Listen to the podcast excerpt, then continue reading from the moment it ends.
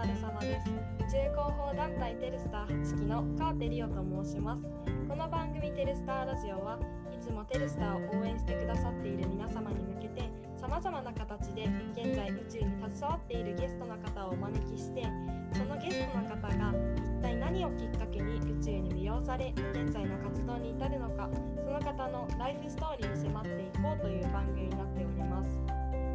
え今回第9回目ですね。第9回目のゲストは千葉俊彦さんです。よろしくお願いします。よろしくお願いします。ではまず早速最初のコーナーに移りたいと思います。最初のコーナーは空ごとです。宇宙の宙に言葉のことと書いて空ごとと読みます。でこのコーナーではゲストの方に直近であった宇宙×〇〇ということで個人的な宇宙イベントをシェアしていただくというコーナーになっております。それでは最近宇宙×〇〇的な出来事ありましたか？えっと、自分が紹介できるのは、えっと、宇宙かけるコンサルですね。え宇宙×コンサルっていうその組み合わせを私初めて聞いたんですけど具体的にはどんなことを行ってるんですか？自分が参加したのは、デジタルブラストという宇宙系企業を中心にコンサルを行う企業のサマーインターンに参加しました。なるほど。でそのサマーインターンでは、まあ、ちょっとあの企業秘密的な言えないところもあると思うんですけどそのサマーインターンではどんなことを行ったのか話せる範囲でいいので教えていただきたいです。本当に詳細は伏せるように言われているので、あんまり抽象的になってしまいますが、はい。宇宙の、えー事業を、えー題とお題に出されて、それを、えー自分たちでコンサルどのように進めていくかっていう、もう具体的な案ま案出しまでするというものになりましたね。それは何人ぐらい参加されえっとトシさんの他に何人ぐらい参加者がいらっしゃったんですか？自分以外に4人いらっしゃいました。皆さん大学生だと思うんですけど大学は皆さんバラバラな感じでしたか？ですね、バラバラで、一番遠い人ですと、東北大学の方でしたり、京都から、あ京都じゃない、滋賀滋賀から来ている方もいました。えー、すごいますますその内容が気になるんですけど、まあ、内容は伏せるように言われているということなのでぜひ気になる方は、まあ、そちらのデジタルブラストさんのインターンに参加していただければなと思いますりがとうございました。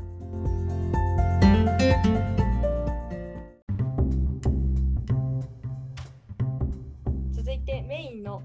空人のコーナーに行きたいと思います。このコーナーでは冒頭で述べた通り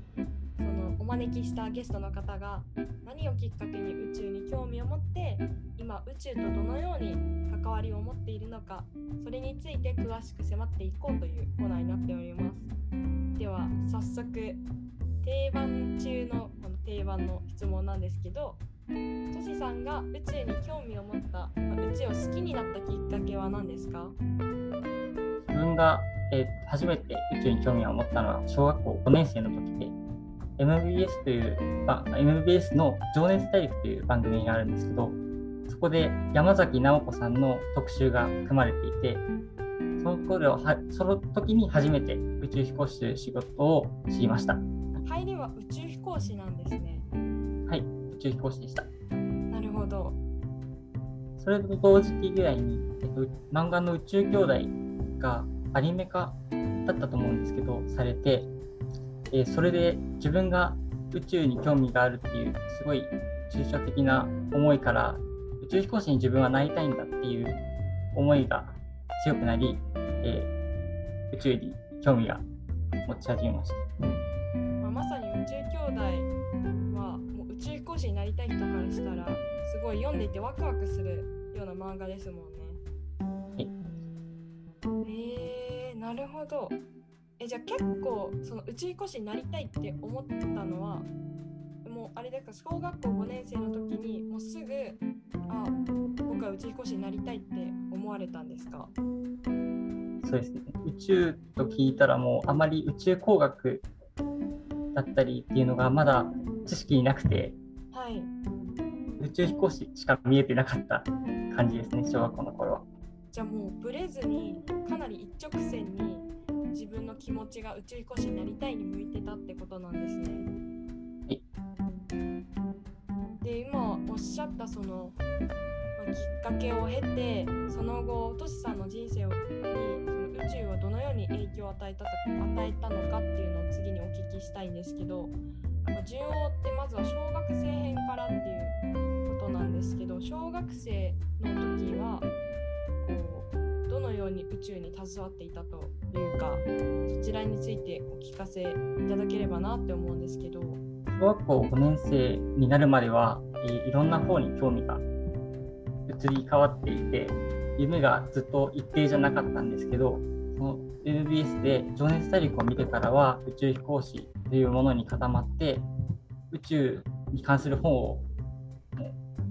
目に入ったら取るようにして読み漁ったりしてたんですけど、まだその宇宙飛行士になるためにはどうすればいいのかっていう知識が全くなくて調べるという考えも浮かばずにただたただただ宇宙に関するものをただ漁っていたという時期になります。なるほど、まあ、とりあえず宇宙飛行士になる方法はまだわからないけど、まあ、宇宙飛行士のその何ですかね宇宙っていうそのことそれをキーワードにしてそれがタイトルになっているらこう片っ端から手に取って読むみたいな小学生時代を送られてたってことなんですね。ありがとうございます。えじゃあ小学生編は以上という感じですか、そうですね。まあ、短いですけど中学生編に移っていきたいと思います中学生時代はどのように宇宙と携わっていましたか？ところからなんかし進路が、えーと自分の考えの中にも入ってきて、はいどんな風なな進路を取ったら宇宙飛行士になれるのかまた宇宙に関われるのかっていうのが自分の中に出てきて宇宙飛行士に限らずに宇宙開発の道もあることがここで自分の中で将来の夢の一つになりました。なるほどそれからこのえ小学中学校に入ってからえこの宇宙飛行士になりたいという夢を結構周りに言いふらしてたんですけどはい。そこでバカにしてくる人は、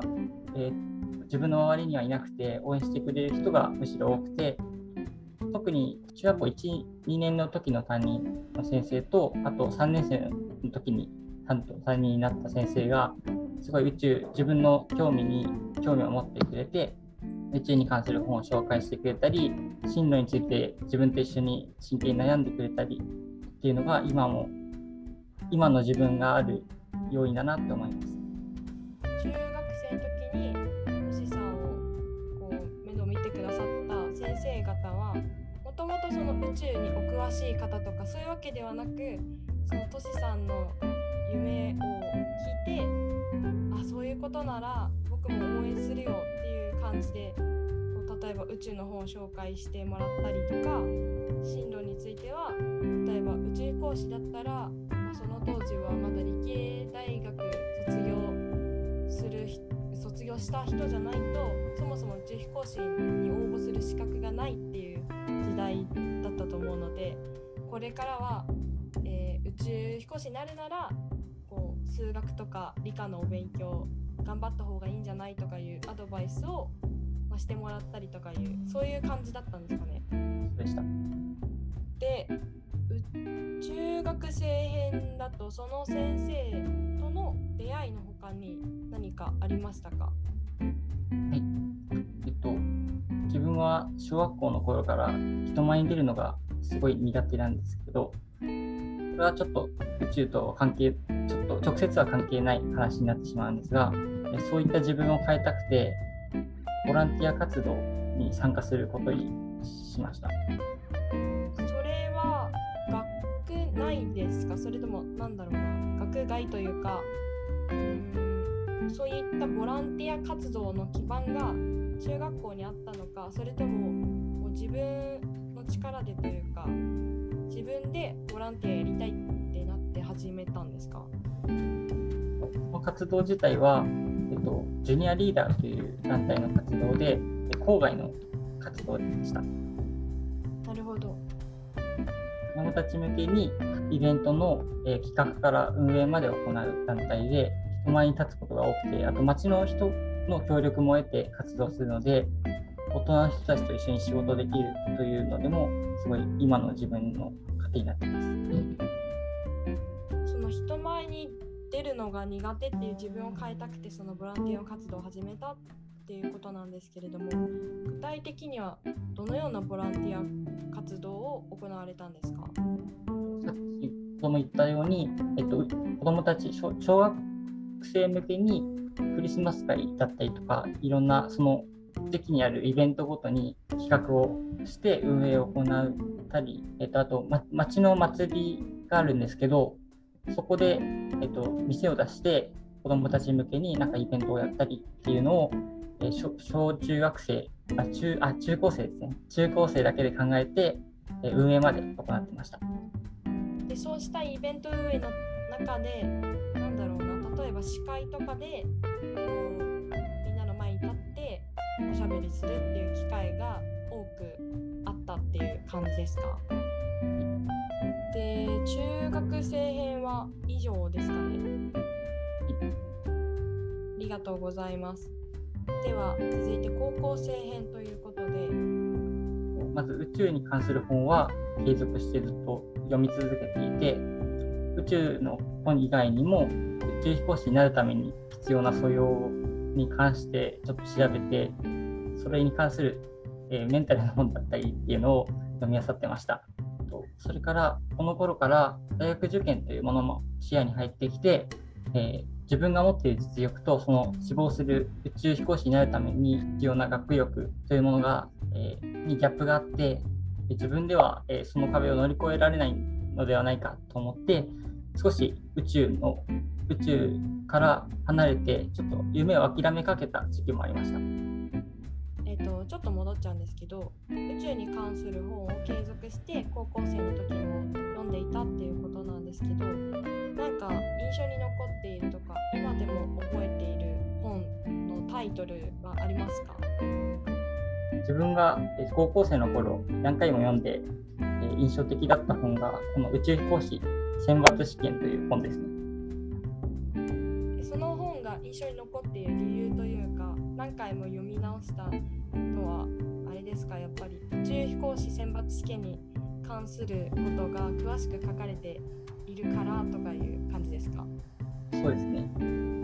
読んでてなんか宇宙飛行士選抜試験の情景がこう思い浮かべながら読んでて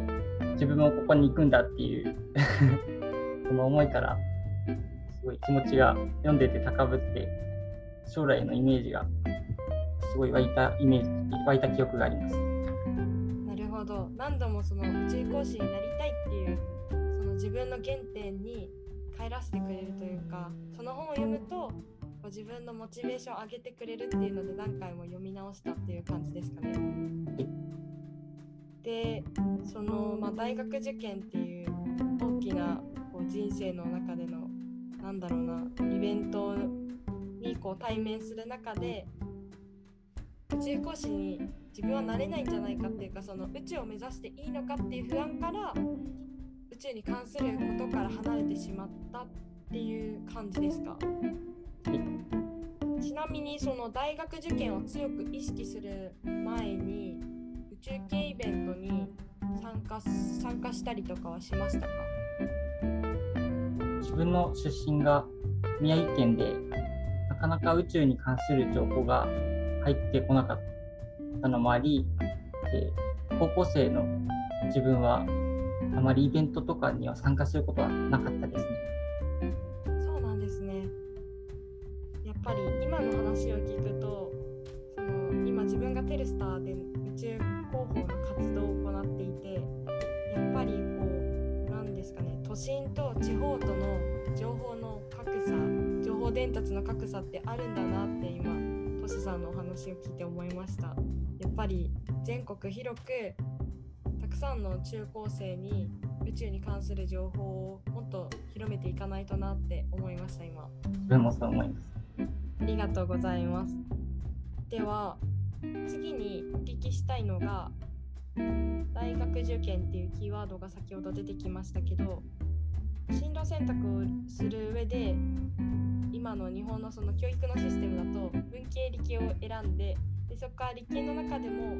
どの学部学科にしようかっていうある種の何ですかねこう岐路があると思うんですけどトシさんの場合は宇宙飛行士になりたいっていう夢が幼い頃からの夢が変わらずずっと軸としてあったので文系理系の選択では多分迷わず理系を選択されたと思うんですけどその中でも学部学科選びはどのようにして決めましたか？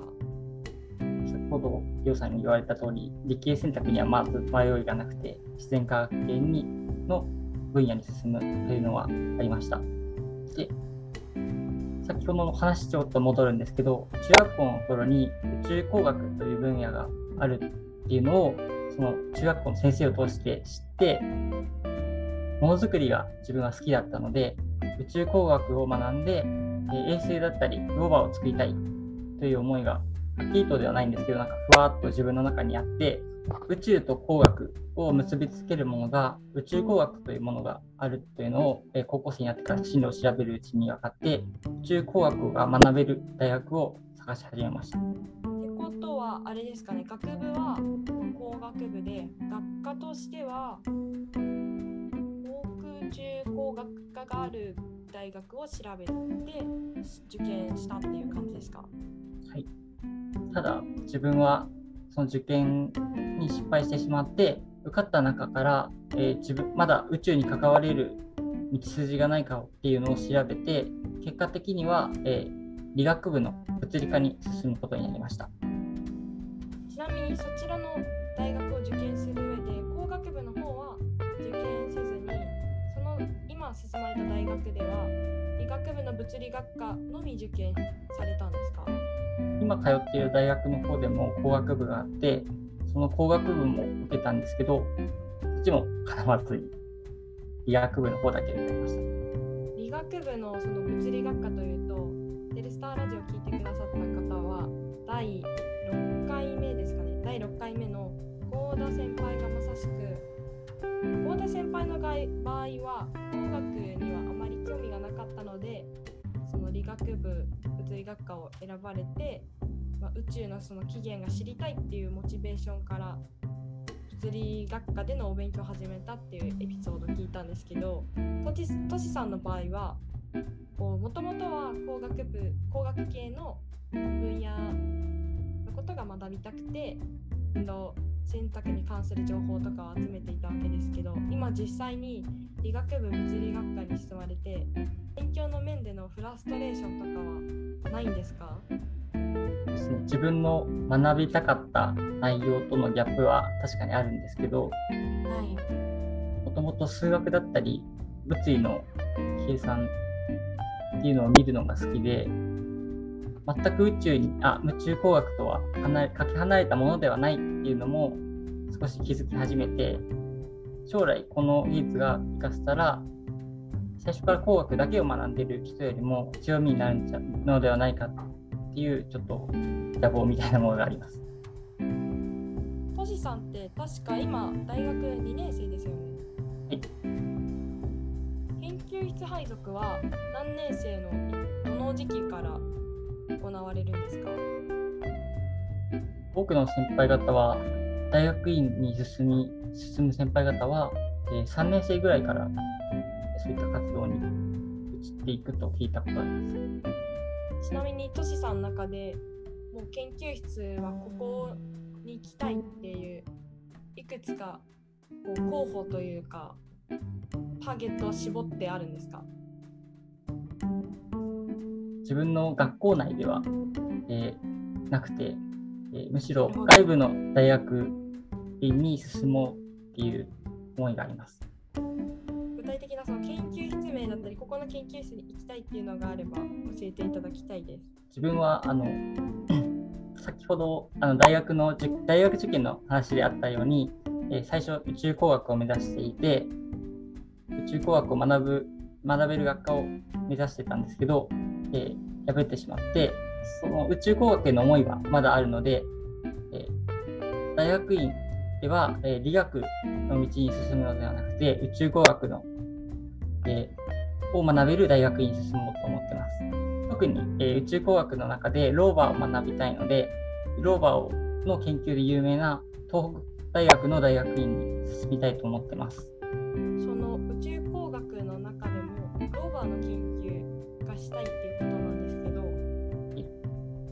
広いこう研究対象の中からなぜローバーというかこうローバーにこだわりがあるというかローバーに魅了されたきっかけは何ですか？自分の宇宙への関心として未知のものを知りたいという思いがあり、え、ローバーは、え直接その惑星に行って、え、未知のものに直に触れて、え、未知のものを採取して地球に送るっていう仕事をするものなので直接未知のものに触れられるというのですごい魅力を感じています。ああなるほどそのローバーの操作を通じて直接的じゃなくても間接的に未知のものに触れるローバーにすごく魅力を感じるっていうことなんですね。はいでそこの研究室に行くためにというか入るために今している準備はあったりしますか？今やっているその物理物理分野での、え学習を、えしっかり身につけるというのもありますが将来宇宙工学に関わる上でプログラミングはが大事になってくると考えているのでプログラミングに関する学習だったりあと海外の技術者と話せるように英語の学習だったりを自分で進めています。先ほど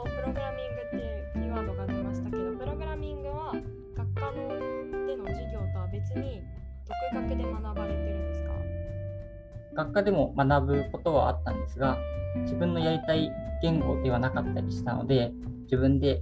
え今、独学でやってます。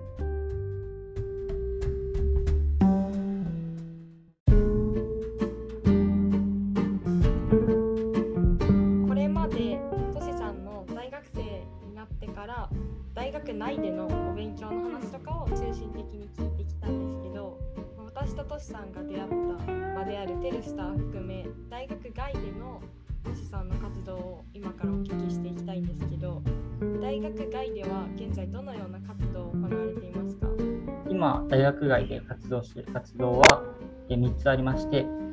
え1つは RSEC という理科大の学生団体でロケットだったりローバーを作ろうっていう計画を今練ってます。で次に理科学子どもの理科離れをなくす会、え、では、え、子どもたちに宇宙に関する知識やプログラミングの知識を教えたりしてます。えー、最後に、最後にあのリステレスターでの活動になります。ここでテレスターについては後々トシさんに詳しくお聞きするとして1つ目のその RSEC から詳しくお話を聞いていきたいんですけどまずその RSEC っていう団体に入ったきっかけは何ですか？RSEC の活動を知ったのが、えー、Twitter 上で新新人歓迎会に参加したのがきっかけでした。あれですかいわゆる新刊で RSEC さんの活動について知ってあ面白そうだなって思って入られたっていうことなんですけど今 RSEC 内ではトシさんはどのような活動を行われているんですか？今は、えー、RSEC と SEED という団体の活動あ SEED という団体が協力して今活動を行っていて、えー、新人向けに、えー、ローバーの操作をしてミッションをクリアするという課題を今新人の中で取り組んでいます。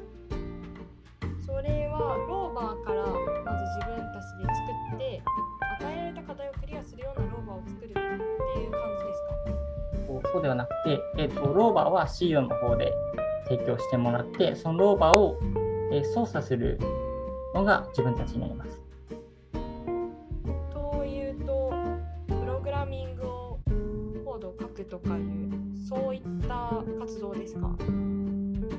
こまで難しくはなくて、えー、自分でただもう前に進むだったり、え曲がるっていうコマンドが、えあらかじめ用意されていて、それをどんどん入力して進めていくという感じです。なるほど。ちなみに RSEC さんは団体として何か宇宙系イベントに参加されたりとかいうのは RSEC 自体が、えー去年できたすごい新しい団体で、ああ、そうなんですね。まだまだ活動が新しいので、コロナ禍も相まって、まだ活動があまり進んでいないという今、現状ですね。じゃあ、あまり先輩方もまだいらっしゃらないっていう新しい団体なんですね。でも楽しそうですね、そういう出来たて、ほやほやではないかもしれないですけど、まあ、できたばっかりの団体をこれからどうやって引っ張っていくかっていうところで、多分トシさんとかはこれから新入生とかも入ってきて、引っ張っていく側になると思うんですけど、その団体の活動とかを考えるのめちゃめちゃ楽しそうですね。でも結構大変ですね。チームメンバーをまとめたりするっていうのもあるんですけど、運営の方が難しくて、今困っています。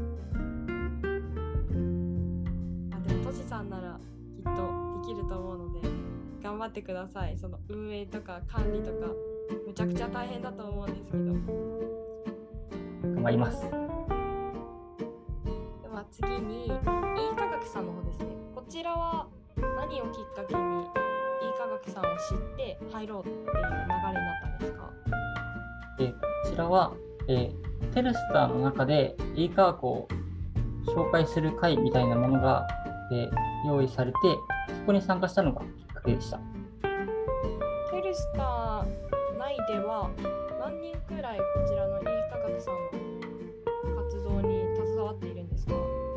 現在、10分も含めて2人だと思います。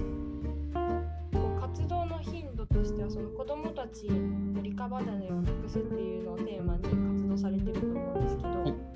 もう一度その活動の内容だったりとかどのくらいの頻度でこちらの団体で活動されていたりとかそういったところをお聞。対象が小中学生なので、えー活動としては主に土曜日と日曜日など、あと祝日ですね、の休みを使って活動しています。であと夏休みだったり、冬休みなどの長期休暇の時には、え合宿を行ったりして、それぞれの子どもたちに与えられたプロジェクトをの手助けをしています。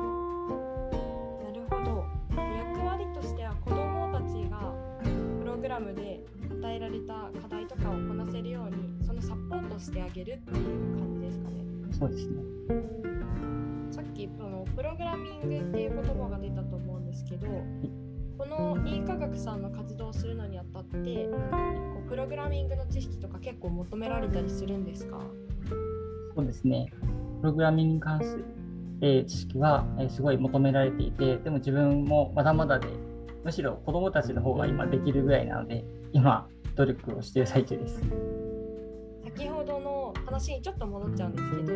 その大学でプログラミングを学ぶ機会があったけど自分が学びたい言語じゃなかったから独学でまあ別の言語を学んでるっていうことだったんですけどこちらのその e 科学の活動を行う上で、まあ言語で言うとどのプログラミング言語として学んで活動されてるんですか？ローバーのようなガジェットを使っ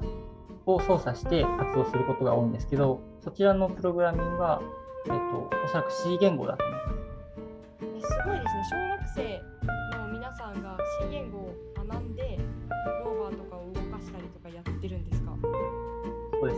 ですね。真面目自分も見たびっくりしましたも。ちろん人によって幼い頃からそういう制御とかに興味が持ってそれこそその E 科学に参加されてる小学生の皆さんもそうですけど小学生の時からプログラミングに触れてる人からしてみればそんななんか大したことないよっておっしゃるかもしれないんですけど自分も今機械系に所属してる人間での恥ずかしいことながらプログラミング C 言語を学び始めたのが本当に去年の大学に入学してからなのでそれを小学生の時から学んでるっていうのを今お聞きしてかなり驚いてます。すごいですね。いや、すごいな。小学でも今それがむしろ主流みたいな感じなんですかね。その医科学さんの活動がどれくらい全国展開してるとかはわからないんですけど。と今ははい。e 科学の活動は全国的に広まってきていて自分の地元のの宮城でも仙台でかは教室を開いたりしています。あそうなんですね。ちなみにその全国展開ということで具体的にどちらにそのお教室があるんですか？自分も全部は把握はしてないんですけど、えー主に関東の教室あと自分あんまりこう把握しきれてなくてあんまり間違ってこう流しない方がいいかなと思うんですけど。まあじゃあ気になる方がいらっしゃったら、いい科学で検索してもらえれば、どこに教室があるかだったりとか、どのような活動を行っているかっていうのが調べられるっていう感じで大丈夫ですかね？はい。ありがとうございます。ここまでトシさんの半生というか、宇宙とどのように小学生から大学生に至るまで関わってきたということをお伺いしてきたんですけど、まあ、次の質問で特に今まで思い出に残っている宇宙系イベントは何かありますか？っていう質問なんですけど、どうですか？自分はえーはやぶさの期間が一番印象的なイベントでした。はやぶさはたびたびこのテルスターラジオのゲストの方からも思い出に残っている宇宙のそのイベントとして名前が挙がってるんですけどやはりトシさんもそのセンセーショナルなはやぶさブームに影響を受けた一人っていうことですかね。そうですね。えっと、宇宙に関する映像を見るのも好きで、えロケットだったり、すごい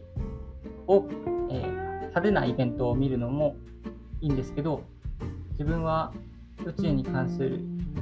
え動画で、えー開発者の人たちが、えー実験だったり、打ち上げに成功して、子供のように喜ぶ姿を見るのが一番好きで、はやぶさの期間の際もそういうえ開発者の人たちが、え大喜びしている姿を見て、すごい嬉しかった覚えがあります。なるほど。私てっきりそのはやぶさがこう映画とか、まあ、いろんなテレビとか媒体で取り上げられましたけど、はやぶさ自身がこう地球に帰還するまでのあれを見て、あの一連のストーリーを見て、あすごいなっていうところでその感動を受けて宇宙工学の魅力に気づくとかいうか、そういうんではなくて。そのはやぶさを作ったエンジニアの方々科学者の方々がこうミッションが成功してうまくいった時に部屋でわーって子供のように喜んでる姿を見てああいいな自分もはやぶさとかいう開発とかしてみたいなっていうそっちに気持ちが向いてたっていう感じですか？はい、そうでした。面白い着眼点というかありがとうございます。で次の質問なんですけど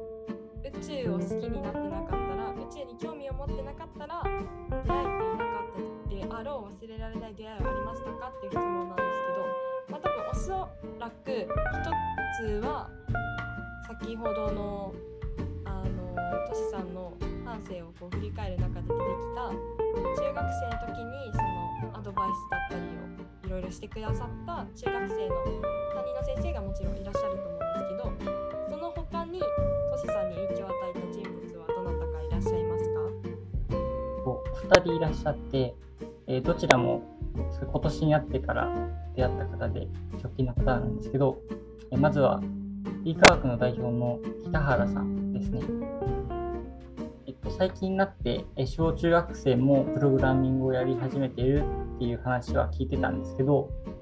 その e 科学の活動に参加する前までは、そこまで自分は自分もプログラミングをっていう風な危機感っていうものは持っていませんでした。あ e 科学に入って、代表の北原さんの、プログラミングをやるべきだ、今のままでは、いけないっていうその強い思いを聞いて、プログラミングの重要性に気づいたっていうのを気づかせてもらったっていう感じですかね。ですねなるほど。他にトシさんに影響を与えた人物はいらっしゃいますか？はい、もう一方が、えー先ほど話にも出てきたんですけど、えーデジタルブラストの大熊隼人さんです。そのサマーインターンの後に、えー懇親会のようなものを開いていただいたんですが、えその時に大熊さんとすごい長い時間話をしていたださせてもらって、え自分が、え大学の進路として理学部を選んだんですけど、あ自分のやりたい宇宙工学と少しギャップがあるということで少しコンプレックスのようなものになってたんですが大熊さんも理学部出身でただ JAXA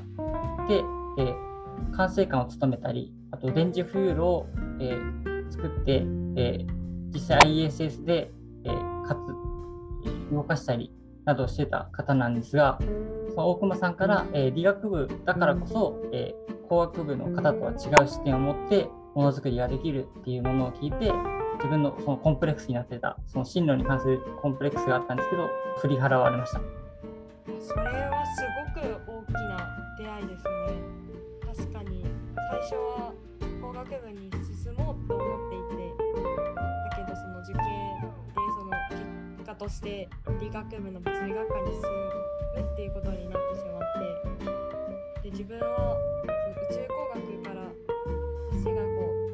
うなんだろうな宇宙工学と距離ができてしまったなっていうモヤモヤを解消してもらったっていう感じですよね。はいいや素敵なエピソードをシェアしてくださってありがとうございます。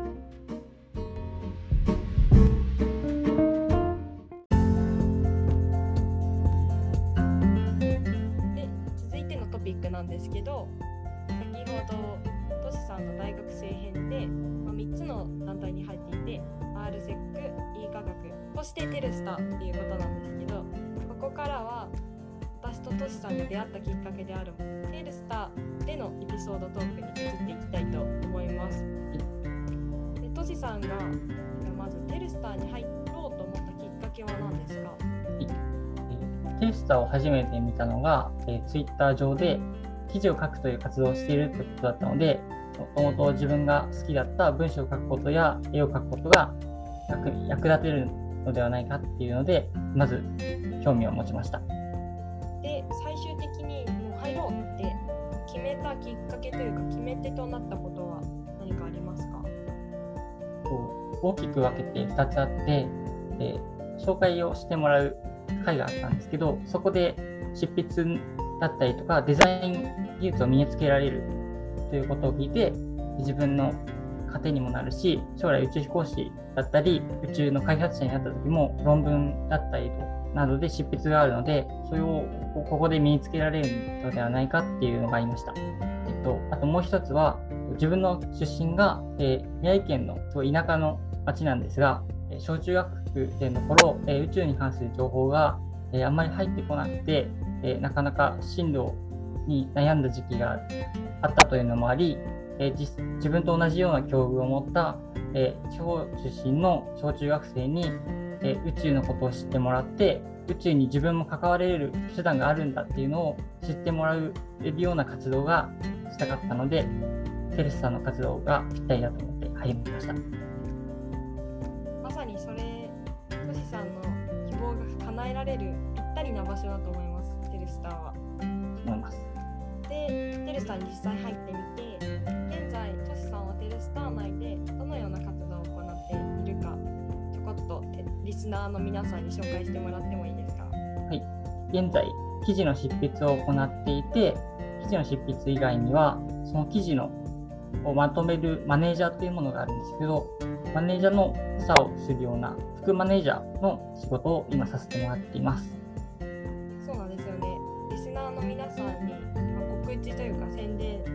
形になってしまいましたけど、テレスター現在フリーマガジン25号の作成を行っていて、そこで、ま、実際にその記事を執筆する以外で、全体のタイムスケジュールであったりとか、あの記事制作をどの時期にどのプロセスを行うかっていう取り決めてる側のその運営側のお仕事も今トシさんやられているっていう感じですよね。どうですか？今のところこのプロジェクトが始まって皆さん着手してからは大変なこととかはまだないですか？そうですね。すごい周りのみんながしっかりしていて、えー逆に自分が支えられているっていうところが多いですね。自分が結構忙しい時期もみんなが活動してくれて、えー無事進められているという形になってます。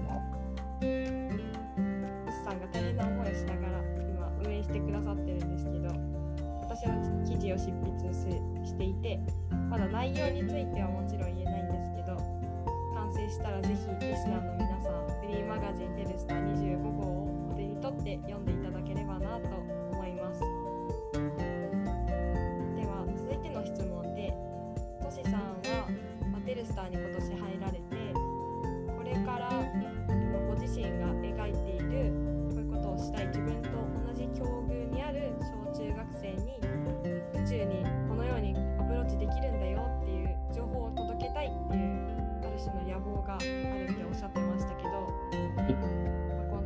っていうプラットフォームを活用して自身の野望を叶えるためにも今後どのような活動をしていきたいと考えていますか？先ほどの話にもちょっと出してしまったんですが、自分と同じような、えー地方の情報の届きにくい地域に住む小中学生に対して、まずは宇宙への興味を1にしてもらもらうこと、えーそれから1の興味を持ってくれた小中学生に対しては、宇宙に関わるきっかけだったり、えー方法が地方であってもあるんだっていうのを、このプラットフォームを利用して伝えていければと思ってます。ありがとうございます。まあまずはそれのそれを叶える第一歩として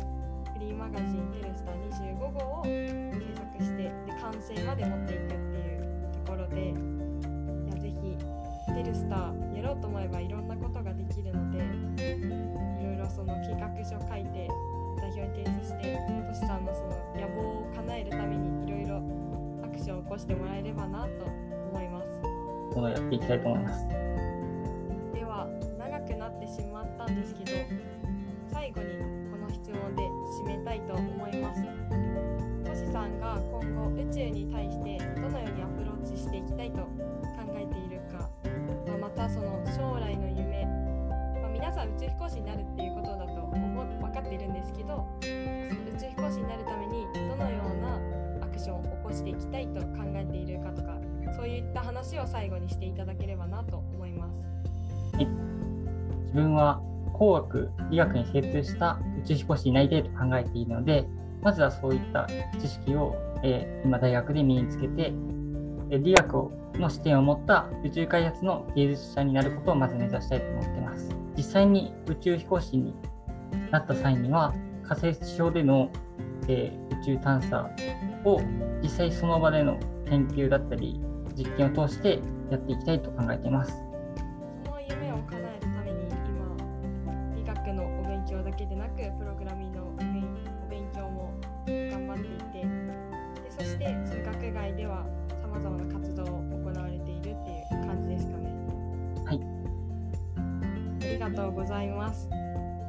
テルスターラジオ第9回目のゲストはテルスター9期の千葉俊彦さんでした本日はありがとうございましたありがとうございました。